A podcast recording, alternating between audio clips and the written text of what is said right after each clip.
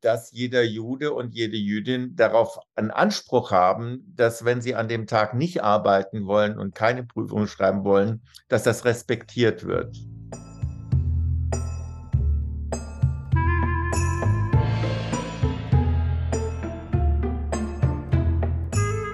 Shalom und Shalemchen zu einer neuen Ausgabe von Unterorthodox, der jüdische Podcast für Unschlüssige mit mir, Self. Ja, und heute äh, ist Volker Beck mein Gast. Äh, er war jahrelang Bundestagsabgeordneter für die Grünen, ist mittlerweile Präsident der Deutsch-Israelischen Gesellschaft und ist Geschäftsführer und Gründer des Tikva-Instituts. Und er äh, beschäftigt sich im Zuge seiner Arbeit äh, mit vielen wichtigen Elementen, äh, Problemen und Herausforderungen, die das jüdische Leben in Deutschland betreffen. Ähm, und ich bin sehr gespannt, was er mir heute äh, im Zuge unseres Gesprächs erzählen wird.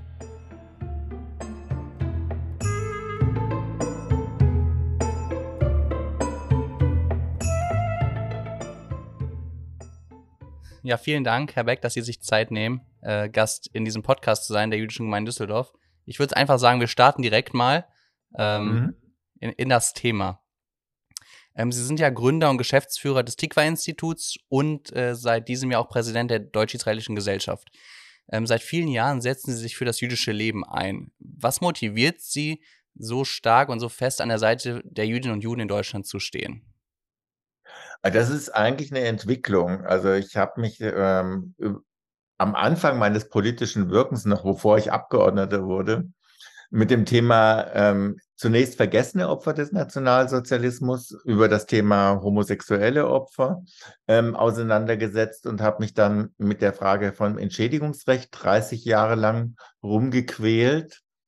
Ähm, und dabei eben vor, vor allen Dingen relativ früh gemerkt, dass es nicht nur vergessene Opfer gibt, sondern dass auch die anerkannten Opfer in der Realität vergessen wurden oder man versucht hat, sie mit ähm, Fristen, Beweisschwierigkeiten und so weiter letztendlich auch von der, von der angemessenen Entschädigung abzuschneiden.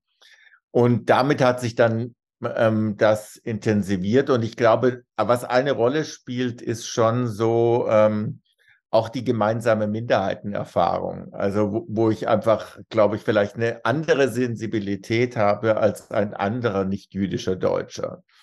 Und ähm, das, das ist ja immer eine Möglichkeit, das gibt es ja gerade auch im Judentum, wenn man Leo Becks Buch Das Wesen des Judentums sieht, dann, dann reflektiert er auch darüber an einer Stelle, nicht nur um uns geht es, wenn es um uns geht. Ja, also im Sinne von, es geht eigentlich darum, wie wir mit Unterschiedlichkeit oder heute würde man sagen Diversität in der Gesellschaft umgehen, ob das eben eine Grundlage ist, um als Gleicher in der Verschiedenheit ähm, in der Gesellschaft seine Stellung zu haben oder eben in der Abwertung. Und ähm, äh, also deshalb bin ich da einerseits sehr sensibel, andererseits interessiert, hat mich auch immer das Thema Religion interessiert.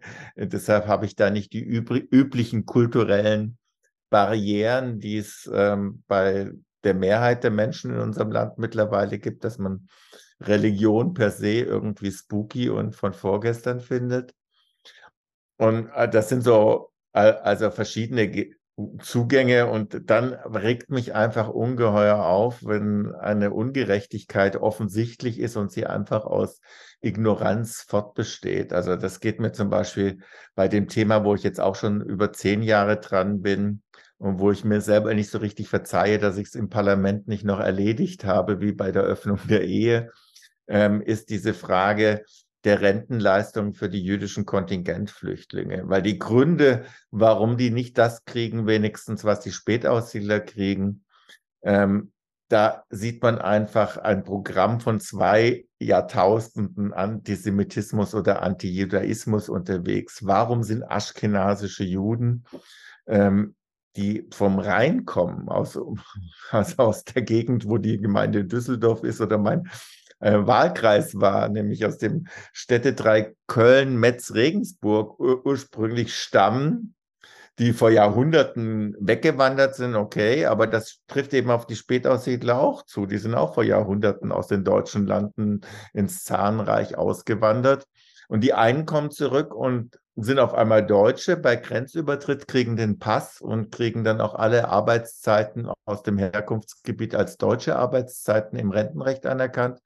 Und die Juden bekommen es nicht, weil sie wieder mal nicht deutsch genug sind. Und das ist irgendwie, also das, das macht mich immer ganz kribbelig und unruhig, weil das ja natürlich auch etwas über uns selbst aussagen soll, nämlich dass wir irgendetwas sind, wo die Juden doch wieder nicht dazugehören. Und diese Gemeinschaft, die sich so definiert, will ich eigentlich nicht angehören.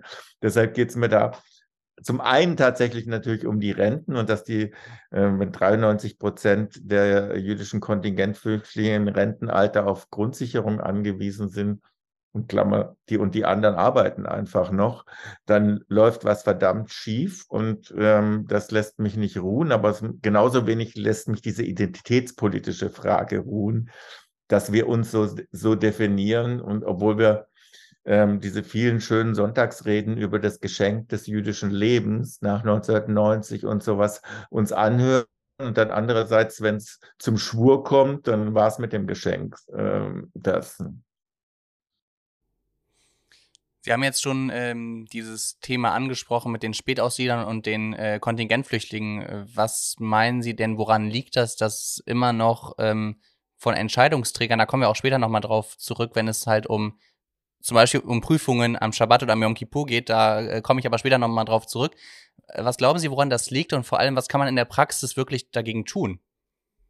Also es liegt, ähm, glaube glaub ich, an zwei Dingen oder die, die Proble Problemlage speist sich aus zwei Quellen. Das eine ist wirklich schlichtweg Unwissenheit und Ignoranz, ja. In Klammer, daran kann man vielleicht am einfachsten was machen. Und das andere ist natürlich schon so eine kulturell verankerte Grundhaltung. Und da würde ich sagen, da dürfen wir uns als Nichtjuden alle nicht von einfach freisprechen.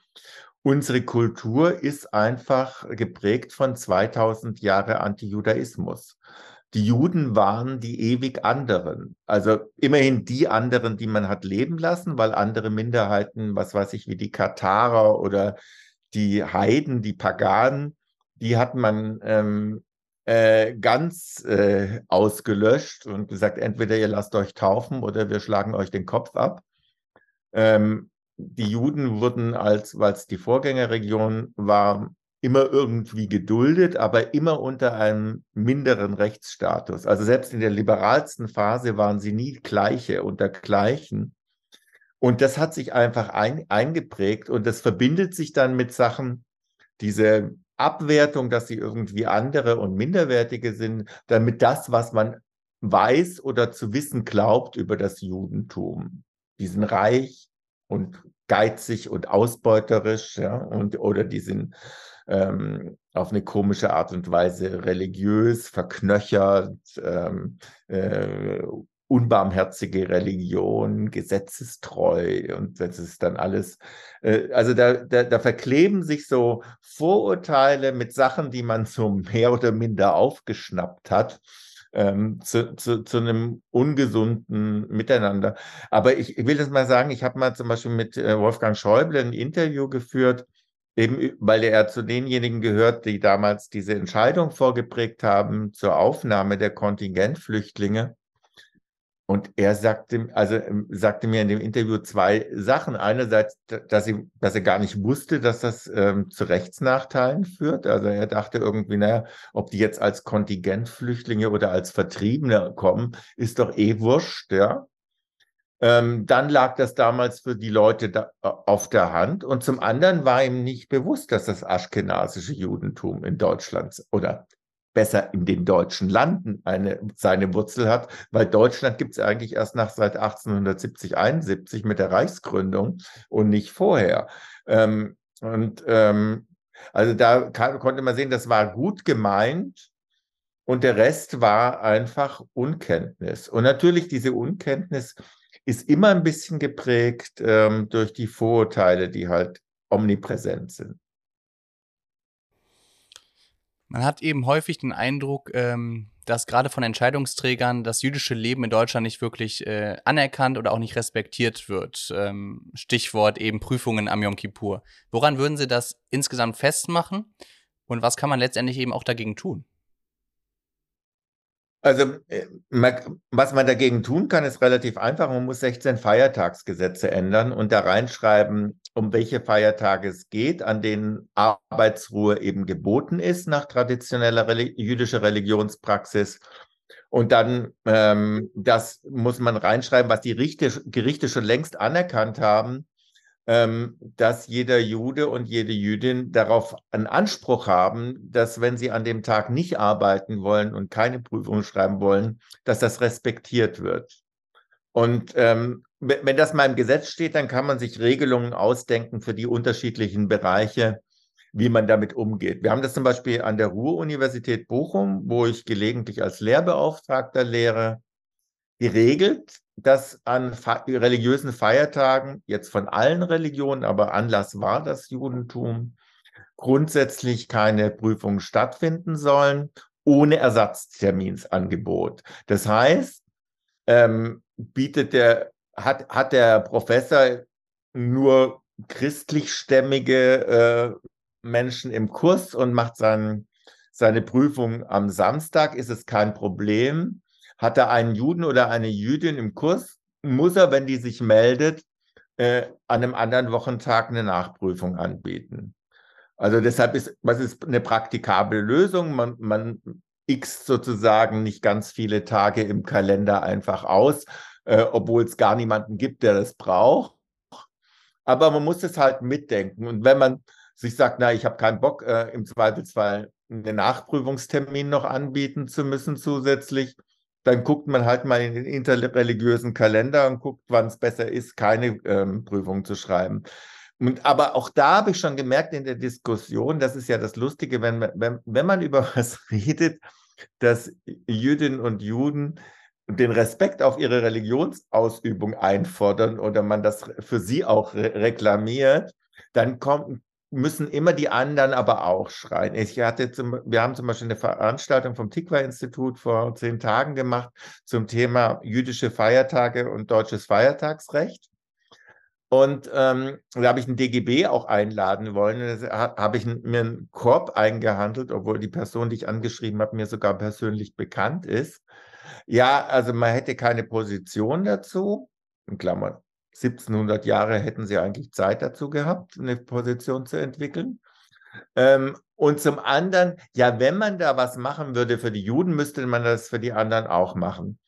Ohne sich, und, und dann kommt man lieber nicht zu einer Veranstaltung, wo man was lernen würde, nämlich unter anderem lernen würde, dass diese Art von Arbeits- und Schreibgebot, Verbot eben in den anderen Religionen gar nicht existiert. Ähm, und es da eher dann darum geht, nimmt man bei Muslimen drauf Rücksicht auf Ramadan oder auf das Zuckerfest oder das Opferfest. Ich fände es gut, wenn man das auch täte. Aber bei, beim Judentum geht es wirklich bei, zumindest bei den traditionell Praktizierenden, um die Frage, ob man ihre Religionsausübung respektiert. Und da sagt unsere Verfassung ganz klar, das müssen wir tun. Das hat das Bundesverfassungsgericht auch alles ausgeführt, übrigens anhand der Kopftuchurteile zum muslimischen Religionspraxis. Und da gibt es überhaupt keine Alternative. Trotzdem kommt man immer, ah, wenn, das, wenn die Juden jetzt kommen für irgendetwas, ähm, dann müssen die anderen das auch kriegen. Als, anstatt mal hinzuhören und sagen, warum brauchen die das eigentlich? Und ja, die kriegen das. Und wenn andere sich melden und ähnlich schwerwiegende Gründe vortragen, dann sollen die das natürlich auch kriegen. Aber die, man ist nicht bereit zu sagen, obwohl wir gefeiert haben, dass jüdisches Leben in Deutschland 1700 Jahre präsent ist, dass man sagt, okay, dann fangen wir mal da an und wenn andere was kriegen, dann kriegen die das auch sondern nein, da muss man immer erst gucken, ob der Letzte aus einer anderen Gruppe dann auch zum Zug kommt. Und so lange erwartet man bei den Jüdinnen und Juden auch. Das ist übrigens bei der Rente auch so. Da kommt dann immer das Argument, naja, wenn die das jetzt kriegen, dann können doch alle anderen Migrantinnen und Migranten auch sowas verlangen. Nö, weil ähm, die anderen Migrantinnen und Migranten, deren Vorfahren stammen halt nicht aus Deutschland und deshalb ist es eine andere Nummer wenn man das insgesamt äh, sich ein ganz anderes System ausdenken will, soll man das danach tun, aber erstmal diejenigen gleichstellen, die grundsätzlich gleich zu behandeln sind. Das heißt, die konstruktive Ader fehlt in dieser, in dieser Debatte einfach total. Ja, es ist, also, also ich, ich, ich nehme da schon so einen Impuls der inneren Abwehr wahr. Also sonst würde man eher erstmal sagen, okay, habe ich noch gar nicht drüber nachgedacht, war mir völlig unbekannt, dass das ein Problem ist. Also dann lasst uns doch mal gucken, ob wir, wie wir das Problem lösen. Und wenn andere in dem Prozess aufschreien, mache ich das auch. Nee, nee das sagt, also da, da will man erstmal einen Grund finden, warum nicht jetzt und warum nicht für die Juden und, und, so, und so weiter. Also äh, bis hin zu eine Sache, ich nenne die Person nicht, äh, als ich äh, vor Jahren mal über diese Rentenfrage ähm, an maßgebliche Leute einer damals regierenden Koalition herangetreten bin, sagte mir jemand, ähm, naja, also, äh, wenn, das war 2015, wenn man jetzt äh, überhaupt was macht sozialpolitisch, dann sind erstmal unsere Leute dran. In Klammer, also vorher ging es um die Flüchtlinge, klar, die kommen von außerhalb, die retten wir aus Humanität. Aber es war irgendwie völlig klar, wenn man was für Juden macht, dann sind das nicht unsere Leute, sagt ein deutscher Abgeordneter. Ähm, das, also da, da, steckt schon mehr dahinter als äh, mangelnder konstruktiver Geist. Da würde ich sagen, gehört diese Person eigentlich eher auf die Couch, um mal nachzudenken darüber, was sie so für Fremd- und Eigenbilder. Haben Sie denn den Eindruck, dass ähm, dass die deutsche Mehrheitsgesellschaft diese Problematik den Jüdinnen und Juden in Deutschland eben gegenüberstehen, vor allem praktizierende Juden, ähm, dass die diese Problematik überhaupt verstehen? Aber wenn man es erklärt, kann man schon vielen das verständlich machen. Wir sehen ja bei den Meinungsumfragen, es gibt durchaus eine Mehrheit, die darin Problem sieht, das Ausmaß des Antisemitismus, was wir in der Gesellschaft haben. Und ähm, diese Leute sind auch zu gewinnen ähm, für eine akzeptierende Haltung gegenüber re jüdischer Religionspraxis. Aber man muss da schon den Berg raufkämpfen gegen die Ablehnung von allem Religiösen. Es ist einfach total schwierig, wenn die Leute nicht mal die Grundlagen der Religion kennen, aus der ihre Familie stammt, dann Verständnis für eine andere Religion zu entwickeln. Und also auch die Christen, christlichen Kirchen sind dabei immer nur auch beschränkt hilfreich. Also es gibt ja zum Beispiel diese Kampagne beziehungsweise von der Deutschen Bischofskonferenz und der Evangelischen Kirche in Deutschland zu den Feiertagen. Und da werden dann immer jüdische Feiertage und christliche Feiertage oder auch Gebräuche gegenübergestellt.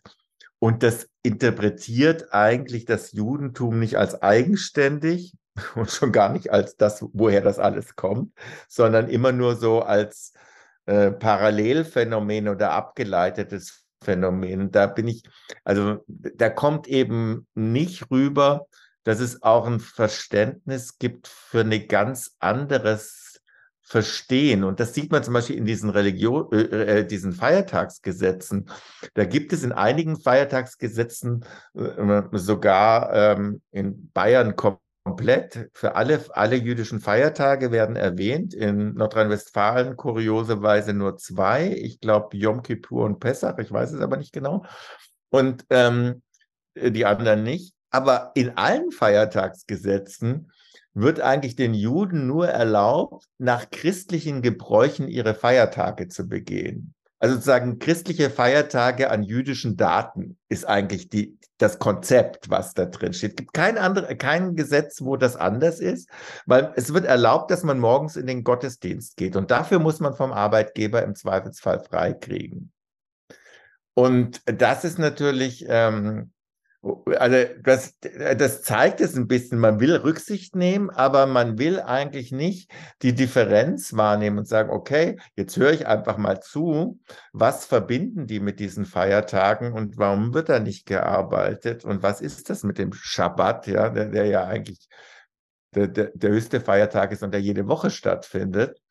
Einfach da mal äh, auch zu sagen, okay, ich frage da einfach mal dumm also ich habe, also ich würde sagen, ich weiß immer noch nicht sehr viel, aber äh, ich frage dann halt, wenn ich, wenn, wenn ich, wenn ich das äh, nicht verstehe oder nicht kenne. Und ich habe auch gemerkt, man, man darf bestimmten Büchern über das Judentum auch nichts glauben, äh, die einfach von christlichen Judaisten geschrieben sind und die das durch, die ihre Brille nicht ablegen. Und man muss dann schon sehen, dass man irgendwie ähm, einen Juden oder eine Jüdin als Autor findet und sagt, okay, das lese ich mal authentisch nach, weil es, weil dann eben mir auch das Differente erklärt wird. Und ich glaube, das ist auch, auch für Jüdinnen und Juden, die da in der Bildungsarbeit unterwegs sind, total wichtig, äh, zum Beispiel, dass man ähm, auch den Sinn von bestimmten Sachen vermittelt und nicht nur die andere äußerliche Praxis. Weil, weil wenn man nur auf diese äußerliche Praxis den Fokus legt, kann es leicht zu einer Exotisierung führen.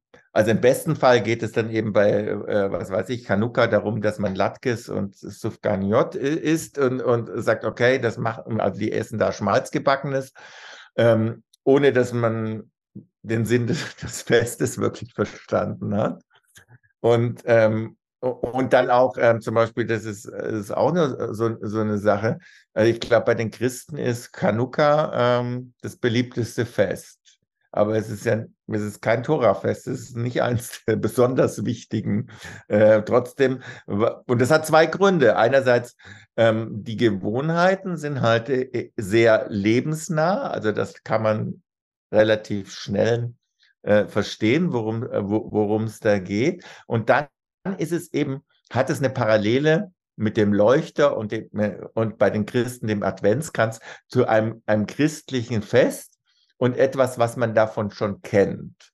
Ähm, aber zum Beispiel über Yom Kippur wissen die Leute ganz, ganz wenig. Und wenn man, äh, also bei diesem schrecklichen Anschlag da in Halle, die Polizei wusste nicht, was Yom Kippur ist und das Yom Kippur ist, ja.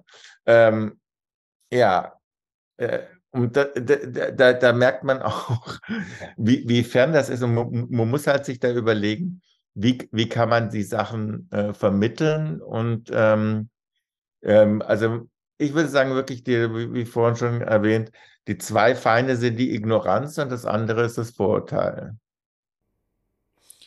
Und, und ähm, was glauben Sie, welche Auswirkungen haben diese eben erwähnten Gegebenheiten äh, auf das heutige jüdische Leben in Deutschland? Naja, es macht das eigentlich ziemlich anstrengend, ja. Also, ähm, weil wir, man ist ja nicht Jude oder Jüdin, weil man die ganze Zeit als Volkspädagoge einer ignoranten Gesellschaft über, äh, äh, unterwegs sein will, sondern möchte seine Religion, seine Tradition leben und dafür Respekt erfahren und nicht dauernd ähm, weder sich im permanenten Konflikt befinden mit, mit der Universität, mit dem Arbeitgeber oder sonst was und andererseits auch nicht die ganze Zeit sich erklären zu müssen. Ab, abgesehen davon kann man kann das auch nicht jeder. Also äh, es ist ja nicht jeder gleich ähm, äh, Fachmann äh, da, also das gilt ja auch für andere Religionsgemeinschaften. Hm, das, da gibt es die Theologen und die Fachleute, die können das gut erklären und die anderen haben ihre Praxis, haben auch ihre Spiritualität, aber fühlen sich auch nicht berufen, das anderen Leuten zu vermitteln. Aber die sind eben nicht in der gleichen Herausforderung. Und ähm, ähm, ich würde sagen, also wenn man, wenn man will, dass jüdisches Leben bei uns selbstverständlich gelebt wird, muss man auch insgesamt die Bildung ein bisschen über religiöses heben.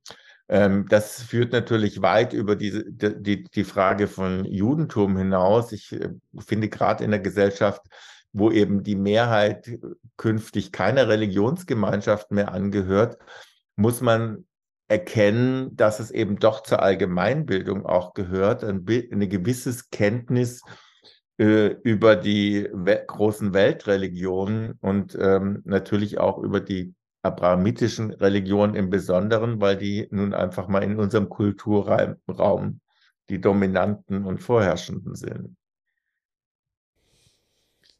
Sie waren ja jahrelang ähm, Grünpolitiker und Mitglied des Bundestages. Das heißt, äh, wer, wenn nicht Sie, kennt sich mit Politik in Deutschland sehr, sehr gut aus.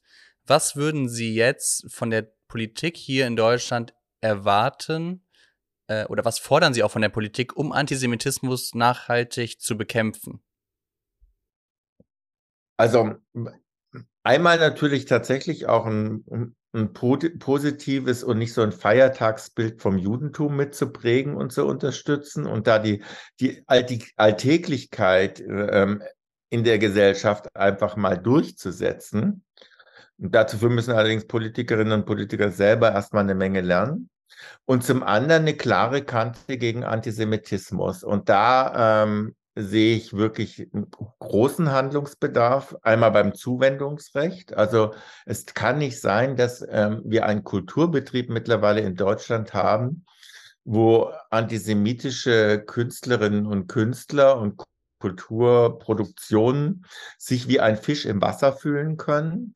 Also ähm, es gibt das durchaus im Ergebnis fragwürdige Urteil des Bundesgerichtshofs zum zur Judensau in Wittenberg. Aber ein Ausgangspunkt dieses Urteils ist wichtig. Sie haben gesagt, dass ähm, die Existenz eines solchen antisemitischen Machwerks eine Störung, Störung der Rechte aus der Perspektive für Jüdinnen und Juden bedeutet.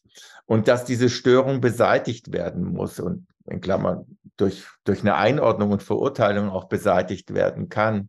Wenn das so ist, dann darf der Kulturbetrieb nicht einfach sehenden Auges weiter äh, Aktionen von BDS und äh, der Diabolisierung von Ju Jüdinnen und Juden als Israelis ähm, zulassen. Und wir haben es ja fast ähm, irgendwie im Wochenrhythmus inzwischen. Also wir hatten die Dokumenta, was ich wirklich ein, eine Katastrophe fand, weil es erste Mal äh, einen Antisemitismus-Skandal gab, bei dem einfach nichts passiert ist, außer dass die Leute sagen, ja, das ist womöglich antisemitisch und wir lassen es einfach hängen. Wir schreiben auch nicht dazu, dass, also ich finde, man muss nicht zwingend alles immer absetzen und wegmachen, aber man muss es dann einordnen in einer Art und Weise, ähm, dass das Gift, was da verbreitet wird, neutralisiert wird.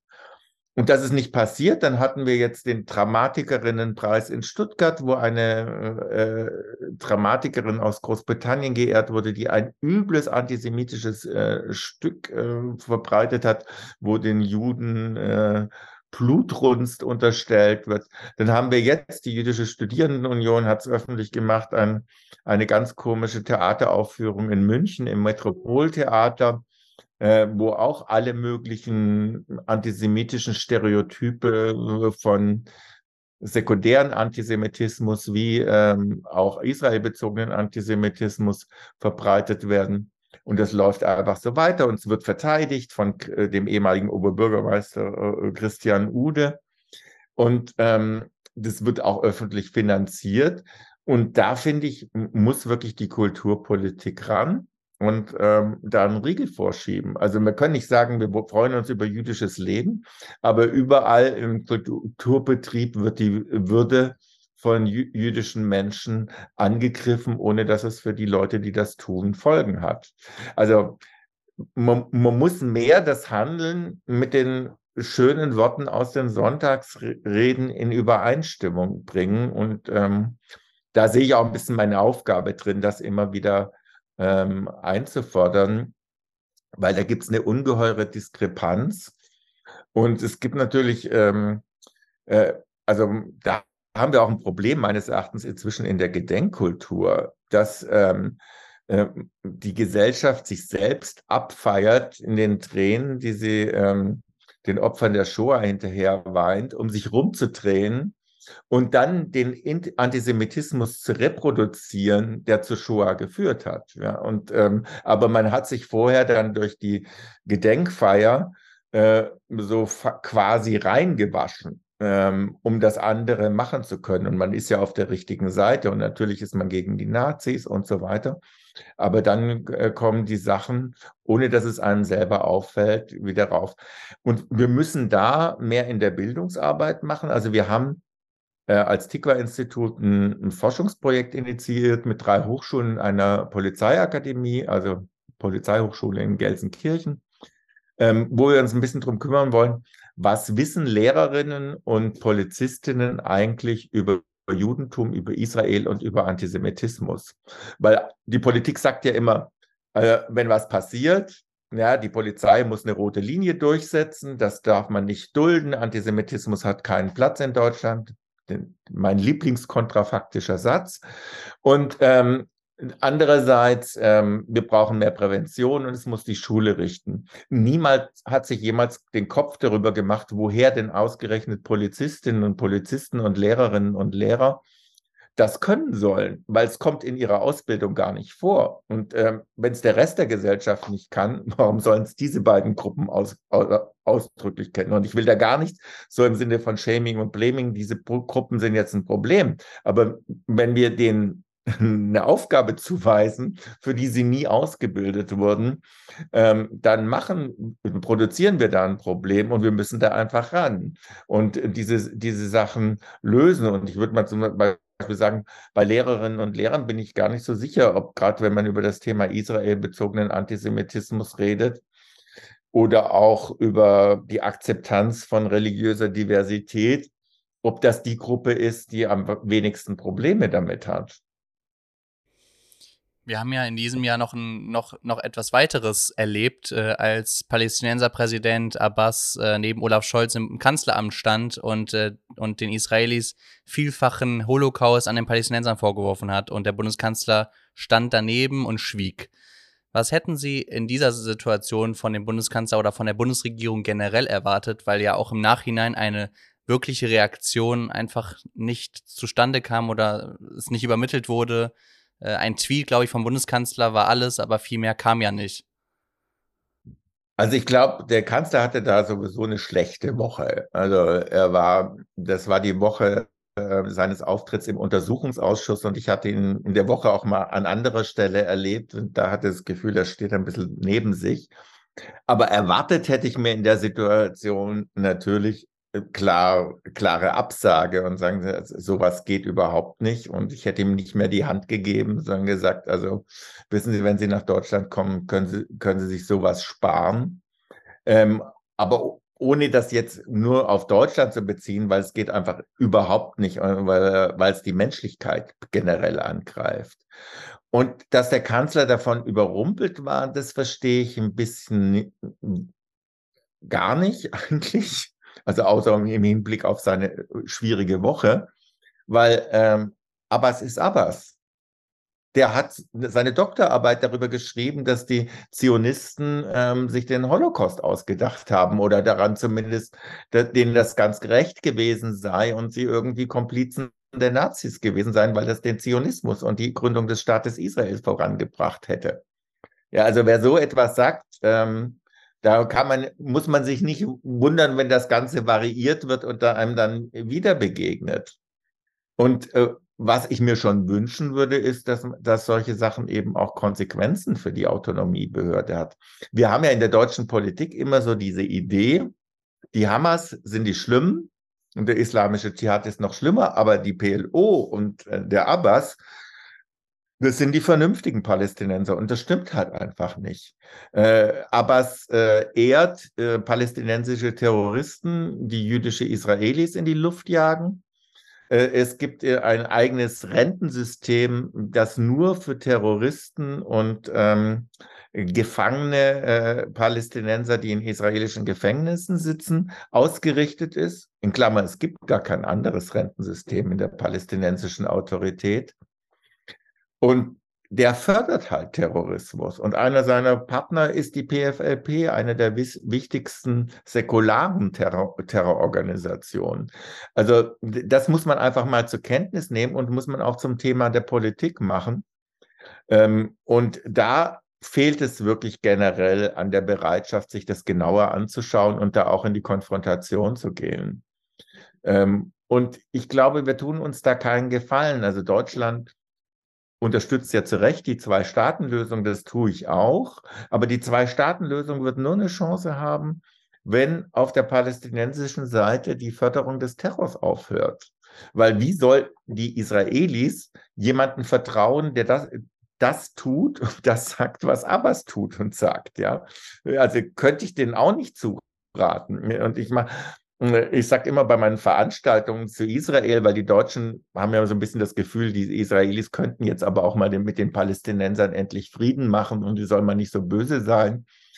Ähm, Ich sage denen immer, überlegt euch mal, wenn, wenn, wenn ihr, insbesondere bei grünen Veranstaltungen, wenn unsere Schwesterpartei Meretz, die jetzt gerade aus der Knesset rausgeflogen ist, ähm, die hätte 61 Prozent, in, äh, 61 Sitze in der Knesset, also die Mehrheit ganz alleine.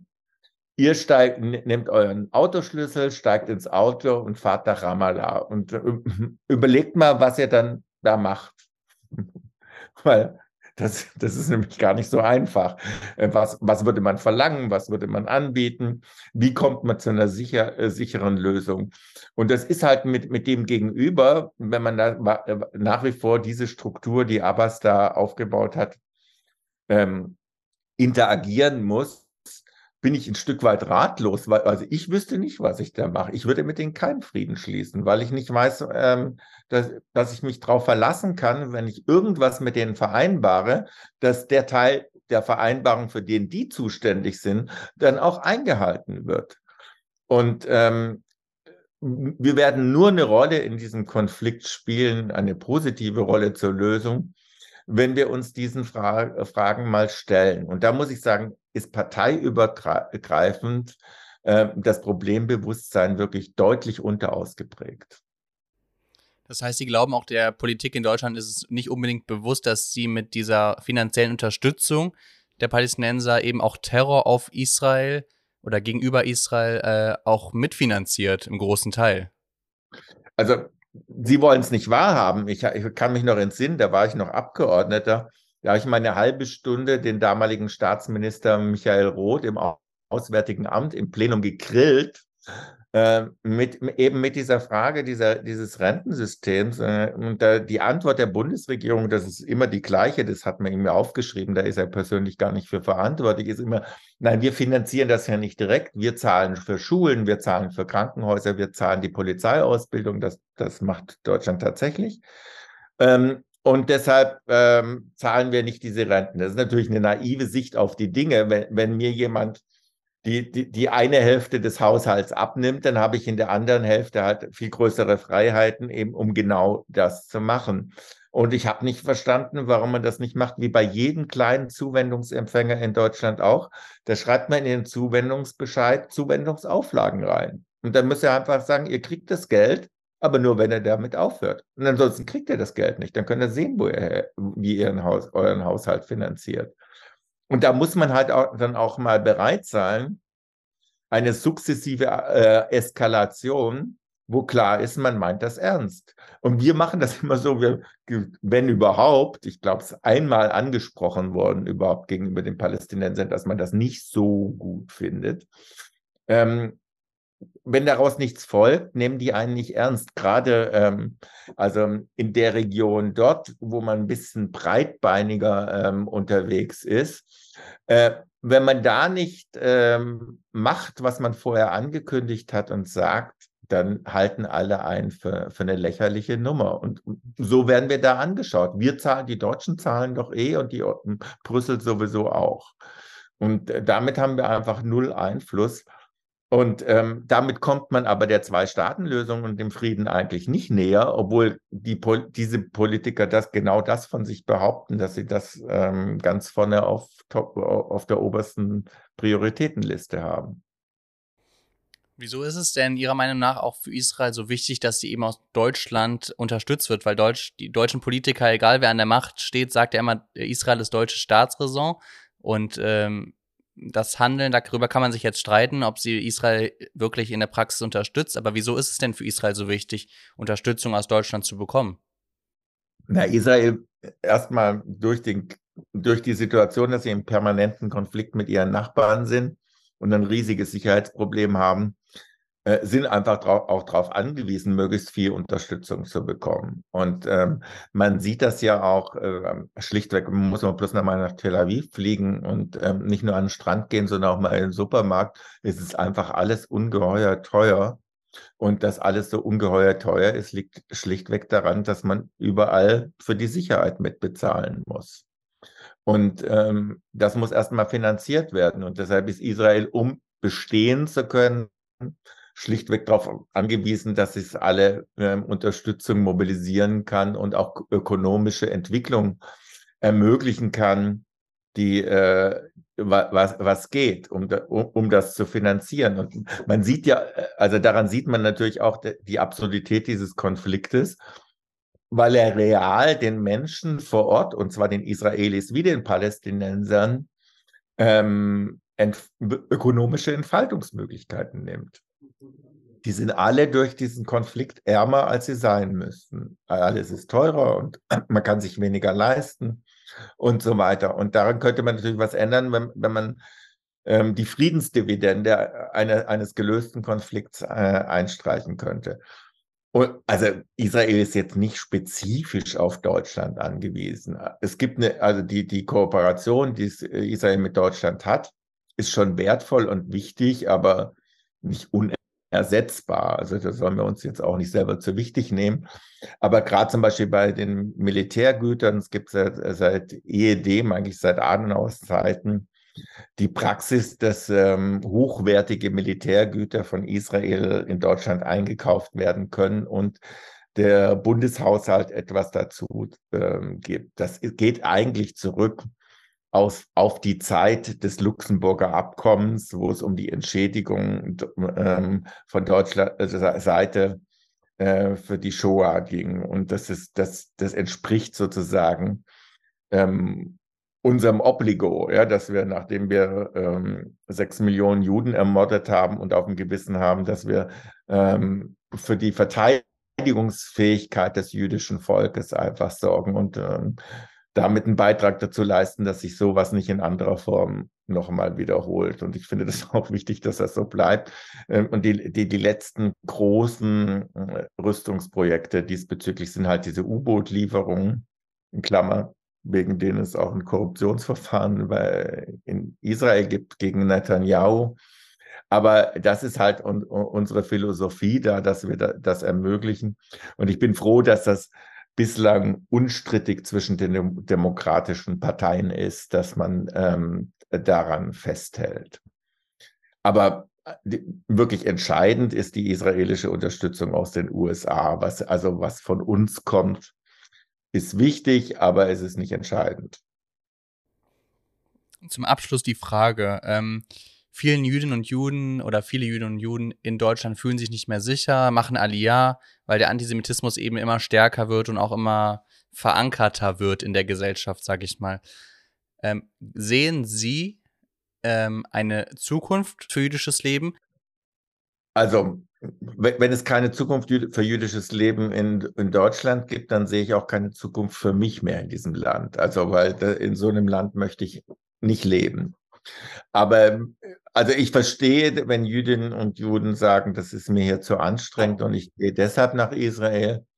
Ähm, ich, ich finde, wir sollten alle dran, dran arbeiten, dass das nicht das Motiv ist. Also man soll nach Israel gehen, weil man das Land liebt, weil man sich verliebt hat und aus, aus der Liebe hingeht oder wegen dem Beruf hingeht oder irgendwas anderen. Aber man sollte nicht gehen müssen, weil es hier so ungemütlich wird. Und das muss unser, wirklich unser Ehrgeiz sein. Und das heißt natürlich äh, ähm, eben zwei Dinge. Einerseits jüdisches Leben tatsächlich ähm, als gleichberechtigtes Leben in unserer Gesellschaft möglich zu machen und zu schützen. Dafür gehört für mich eben so etwas ähm, wie die Feiertagsregelung. Ähm, Dafür gehört für mich aber auch so etwas, dass man ähm, dieser ekelhaften Diskussion, die wir 2012 hatten über die Beschneidungsfrage, ähm, dass, dass man äh, solchen Dingen entgegentritt. Und es gehört für mich auch dazu, dass wir kulturell sagen, jüdisches Leben hat immer zu Deutschland gehört, deshalb sind die äh, jüdischen Kontingentflüchtlinge genauso Rückkehrer nach Deutschland wie die Spätaussiedler. Das ist die eine Seite, also jüdisches Leben wirklich als gleichberechtigten Teil unserer Gesellschaft, unserer Geschichte äh, zu stärken und auch wieder zu entdecken. Zum Teil ist es auch ein bisschen Reflexionsprozess, dass man äh, 2000 Jahre Antisemitismus in unseren Köpfen und unserer Kultur ähm, dekonstruieren muss und zum anderen tatsächlich auch äh, bei Antisemitismus überall ihm entgegentreten. Und dafür gehört mich, für mich auch ganz entscheidend dazu, dass man das Ganze nicht überhöht. Also der Diskurs über Antisemitismus in Deutschland hat immer so ein, ein bisschen zu viel. Also dieser Satz, es gibt keinen Platz für Antisemitismus in Deutschland, der, der war ja nie richtig. Es, es gab immer einen Platz für Antisemitismus in Deutschland und es wäre schon genug, wenn jeder Demokrat, der diesen Satz sagt, stattdessen diesen Platz, den der Antisemitismus hat, tatsächlich streitig macht und dagegen aufsteht. Weil ich glaube, wir können gar nicht versprechen, dass wir eines Tages eine antisemitismusfreie Gesellschaft sein werden wenn der Messias kommt. Aber vorher wird es wahrscheinlich schwierig. Ähm, und aber wir können natürlich uns versprechen, dass wir dem entgegentreten. Das wäre schon eine Menge. Und das leistet, glaube ich, auch eine Menge ähm, für, für das äh, Verarbeiten von antisemitischen Vorfällen durch Jüdinnen und Juden. Wenn klar ist, ich bin damit nicht allein.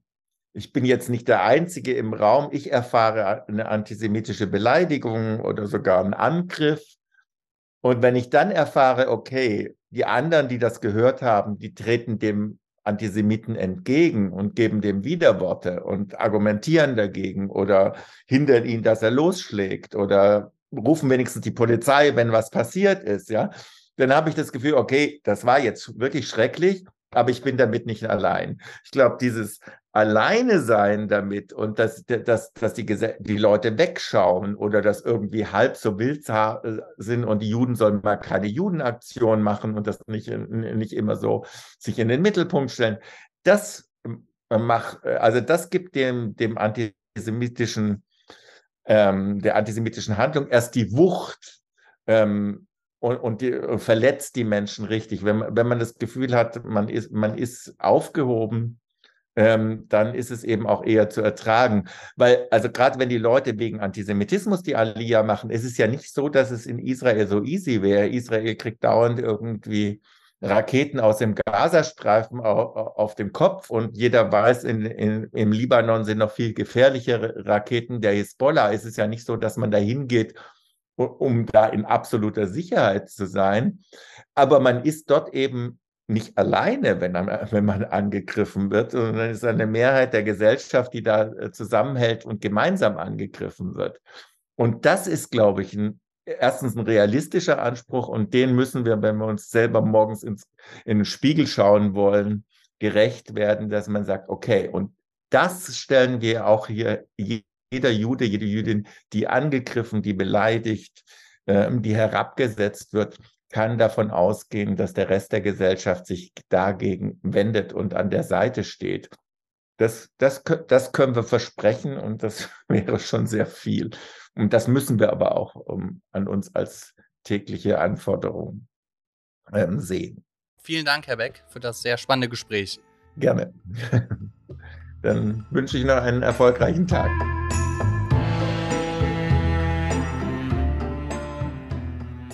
Ja, und dieser Podcast wäre nicht äh, dieser Podcast der jüdischen Gemeinde Düsseldorf, wenn er nicht auch rabbinischen Input hätte. Und deswegen freue ich mich jetzt wieder auf einen weiteren Beitrag von Rabbiner David Kraus in seiner Rubrik.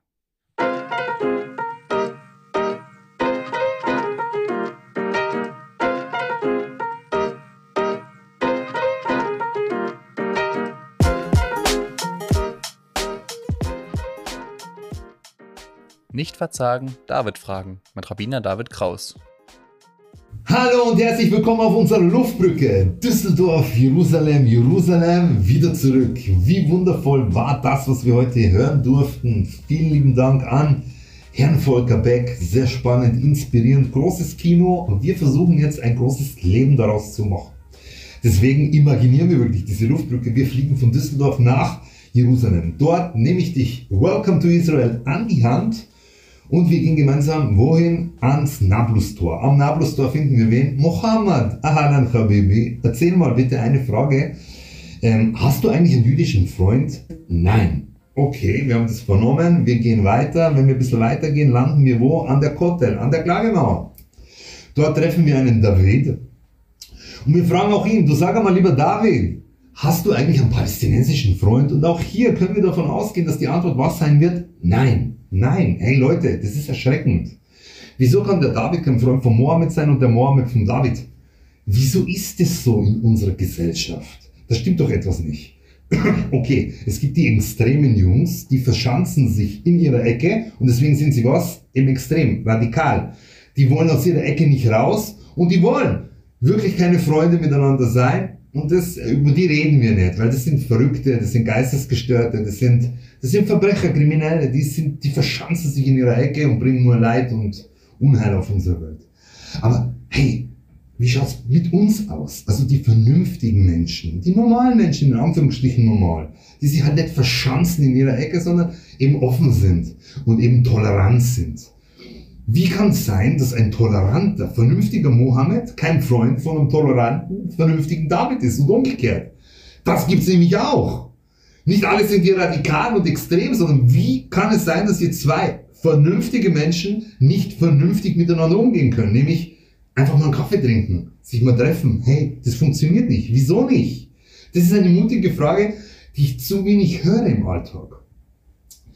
Die Antwort ist, dass zwischen dem vernünftigen Mohammed und dem vernünftigen David, da ist so eine dicke Mauer. Eine Mauer des Misstrauens steht zwischen diesen zwei Menschen. Wie entsteht diese Mauer? Diese Mauer entsteht durch Typen wie Mahmoud Abbas, die auf deutschem Boden was erzählen, 50 Holocausts. Das machen die Juden mit den Palästinensern. Oder vor paar Jahren war er in Brüssel, Europäisches Parlament, was hat er erzählt? Die Rabbiner, die vergiften die palästinensischen Brunnen, weil sie die Palästinenser töten wollen. Und damals wie heute, was ist passiert? Hat irgendwie jemand reingekrätscht, rote Karte, was machst du hier, was erzählst du hier für, für moralische Schanden und absolute Unwahrheiten? Nein, das wurde leider nicht gemacht. Stattdessen, was sehen wir? Standing Ovations, Applaus, uh, das war eine tolle Rede. Nein, das war eine Lüge. Eine moralische Schande. Das war das. Und hier sind wir eben gefragt. Wir dürfen nicht Ja sagen oder ein Auge zudrücken, wenn irgendwo eine Unwahrheit ausgesprochen wird. Terror gutheißen, Gewalt gutheißen. Nein, da müssen wir ganz konsequent sein. Weil das ist ein Verbrechen und wenn du Verbrechen eben ein Auge zudrückst bei irgendeinem Verbrechen, hey, dann funktioniert das Leben nicht. Da müssen wir aufpassen. Und wenn man eben so Auge zudrückt, dann gibt es diese Mauer, dieses Misstrauen, das wird immer stärker und intensiver. Lasst uns versuchen, diese Mauer umfunktionieren zu einem produktiven äh, Steingewölz, nämlich einer Brücke. Wie können wir das schaffen? Wir schauen in unsere Tora. Unsere Ecke ist ja nicht verzagen. David fragt, ich bin der Rabbi und der Rabbi will was? Seine Tora präsentieren die Tora, an die ich glaube. Und was steht da drin? So ein Dialog, der eben Toleranz wirklich nicht nur beispielhaft präsentiert, sondern wirklich einladet, hey, mach mit, wie schaut's aus? Der liebe Rabbi, der alte Hillel, der war auf der Straße unterwegs, Hillel Zaken, und ein Nichtjude sieht ihn der Nichtjude war kein Extremer, irgendwie verschanzt in seiner Ecke, sondern nein, er geht raus aus dieser Ecke, geht auf den Rabbi zu, hat keine Angst vor Begegnung, sondern sucht die Begegnung. Super gemacht. Der Rabbi rennt nicht irgendwie weg, hat irgendwie Angst, sondern auch er will die Begegnung und dann Cheers, Joffi, Lechaim, so geht's. Dialoge, Begegnungen schaffen, keine Angst haben vor einer Begegnung und dann unterhalten sich die zwei und dann fragt der Nichtjude, der, den Rabbi, Sie sagen mal doch mal, sagen Sie doch mal bitte, Herr Rabbiner, erzählen Sie mir mal die Tora auf einem Bein. Auf einem Bein, was meint er damit? Er ist schon ausgestattet mit was? Mit so einem großen Löffel und will reinfahren ins jüdische Menü, um zu schmecken, ob die Tora schmeckt. Schmeckt es, was da drin steht? Ist es menschlich? Ist es herzlich? Ist es umarmend? Ist es einladend? Ist es, hey, darf ich mitmachen? Was steht da eigentlich drin? Aber er will nicht den ganzen Löffel voll machen, sondern nur die Spitze des Löffels. Um eben zu kosten. Das reicht ja. So eine kleine, probier mal, ganz klein auf der Spitze, das macht schon klar. Wow, ich will mich hinsetzen und das ist Menü jetzt richtig genießen, oder? Na, na, das ist ja ekelhaft, ich, ich lasse das mal lieber. Das wollte der Nicht-Jude auf einem Bein kurz mal, lass mich mal schmecken. Haben wir eine gemeinsame Basis? Ja, nein. Und der alte Hillel sagt zu diesem Nicht-Juden, pass auf, mein Freund. auf einem Bein, so die Spitze des Eisbergs, die Spitze auf dem Löffel. Was du nicht willst, dass man dir antut, das darfst du auch niemandem anders antun. Boom. Was für eine Moral. So funktioniert's Leben. Du wirst nicht belogen werden, dann lüge auch niemanden an. Du wirst nicht betrogen werden, ja, dann betrüge auch niemanden. Du wirst nicht beleidigt werden, ja, dann beleidige auch du niemanden. Und das ist der Grundsatz, das müssen wir fordern oder zumindest was vorleben. Das funktioniert, auch wenn es diese Radikalen gibt, die verschanzen sich in ihre Ecke, ja, dann sollen sie in ihre Ecke bleiben, aber wir dürfen uns nicht auch so blöd anstellen und irgendwo verschanzt in einer Ecke, sondern raus. Geh raus. Ich weiß nicht, ob ich es hier schon mal erzählt habe, aber Düsseldorf, wir fliegen jetzt von Jerusalem wieder zurück nach Düsseldorf. Das ist für mich so ein Schlüsselereignis gewesen, das ich so in Deutschland noch nicht erlebt habe als Rabbiner. Ich war am Rhein unterwegs mit meiner Familie und ich bin schon vorbereitet auf irgendwelche blöden Kommentare, auf irgendwelche Beschimpfungen und so weiter und so fort. Anfeindungen jeder Art, ich bin bereit. Aber diesmal passiert etwas Herzliches. Eine, eine arabische Familie sieht uns, winkt mir ganz lieb zu und sagt Shalom, Shalom. Und ich bin ganz lieb zurück und sage Salam alaikum und alaikum salam und manishma, mein Yanim, how are you, how did you? Und dann sehen wir, wir sprechen dieselbe Sprache, die verbindet nämlich Deutsch, wundervoll. Und dann sind, sind wir da gesessen auf diesem Stein mit dem Blick auf den Rhein und die Leute gehen an uns vorbei und dann gab es diejenigen, da hast du das Glänzen in den Augen gesehen, ich will auch. Und dann gab es diejenigen, die einfach den Kopf geschüttelt haben, ja, die, die, die sind ja total bescheuert. Aber die Wahrheit ist, wer den Kopf geschüttelt hat, der ist ja der Bescheuerte, weil das ist ja kein Spektakel gewesen, das war einfach nur normal. Wenn zwei vernünftige Menschen sich treffen, ja, dann trinken sie halt einfach mal einen gemütlichen Kaffee. Und das funktioniert halt eben nur bei Menschen, die keinen Raum für Misstrauen in ihrem Leben lassen. Eben ganz klare Normen. Nein zu Gewalt, Nein zu Hass, Nein zu Terror. Da gibt's überhaupt keine Diskussionen, will ich auch gar nichts hören. Vielmehr stelle ich eine, eine wissenschaftliche Frage, die ich gerne hier vor, erforschen will in meinem Leben. Wieso hat der Mohammed nicht den David als Freund und umgekehrt? Die zwei sind doch eigentlich ganz vernünftig. Wieso funktioniert's da nicht? Mit deinem Nachbarn. Ja, wieso nicht? Vielleicht, weil wir diesen moralischen Wert der Torah nicht in unserem Herzen etabliert haben, nicht genügend etabliert haben. Lasst uns das doch mal strahlen. Und dann treffen uns beim nächsten Mal und versuchen zu verstehen, gut, nicht gut, wenn es nicht gut ist, machen wir es anders, ein bisschen besser.